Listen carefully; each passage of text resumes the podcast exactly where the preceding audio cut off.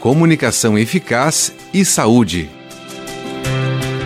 Dicas para ter uma voz saudável. Lembre-se, a voz é feita de músculos, então para cada atividade, um tipo de treino. Respiração é o combustível da voz. Evite a tensão nos ombros e região de pescoço. Hidrate-se sempre. Alongue-se. Evite alimentos muito condimentados, bebidas gaseificadas e alimentos gordurosos. Evite também pastilhas sem recomendação médica, pois podem anestesiar, causando um prejuízo muito maior depois. Rouquidão por mais de uma semana já é sinal de alerta. Procure uma avaliação.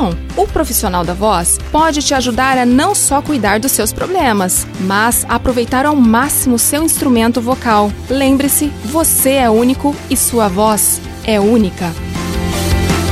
Dica da fonoaudióloga Edilane Tanouri para o especial Dia do Fonoaudiólogo, 9 de dezembro.